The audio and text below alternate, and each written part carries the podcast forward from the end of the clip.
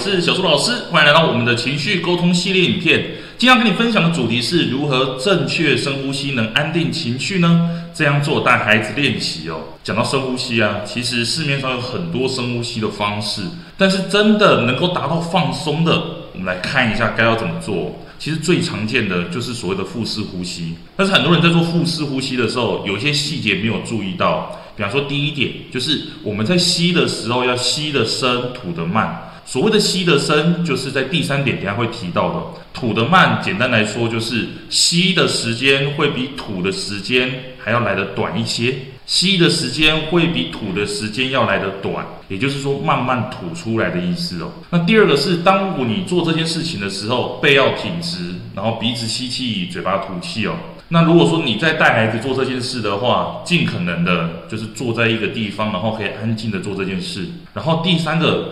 当我们在做呼吸的时候，是从鼻子吸气，然后感受那个空气从鼻子进入的那种感觉，慢慢到了胸腔，然后到了肚子的底部，然后肚子会鼓起来，再缓缓的从嘴巴吐出来，然后肚子凹陷。所以说，很多人有跟我讲说，老师，我深呼吸的时候都是胸腔起来的，然后肚子凹下去的。那这样子的话，其实就没有达到腹式呼吸的放松效果了。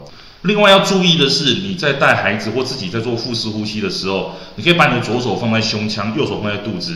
当我们在吸气的时候，右手会感受到肚子慢慢鼓起来，但是相较于左手放在胸腔，左手就不会到这么明显。吐气的时候，右手会慢慢的下降，然后也是这样，左手也不会很明显的有太高的起伏哦。那当然，你在做这件事情的时候，全身是要放松的。你可以闭上你的眼睛，去感受一下哪一边特别的紧绷，把注意力放在那个身体部位上，让自己感受到慢慢慢慢的透过呼吸来放松哦。那这边也要特别再提醒一下，就是不要刻意的吸得太深或吐得太久，因为有的时候我们太刻意做到这件事情，我们其实会变得身体很紧绷哦。那第二个是，你可以做这件事情的时候，闭上眼睛去感受到情绪在身体流动。所以很多时候我在带孩子做的时候，我就会让他把眼睛闭起来，让他感受到情绪在身体流动的时候，其实那个当下就是在允许孩子拥有这个情绪哦。好，今天跟你介绍了腹式呼吸，你该注意的事情，你可以带孩子练习一下，或者你自己也可以先试试看哦。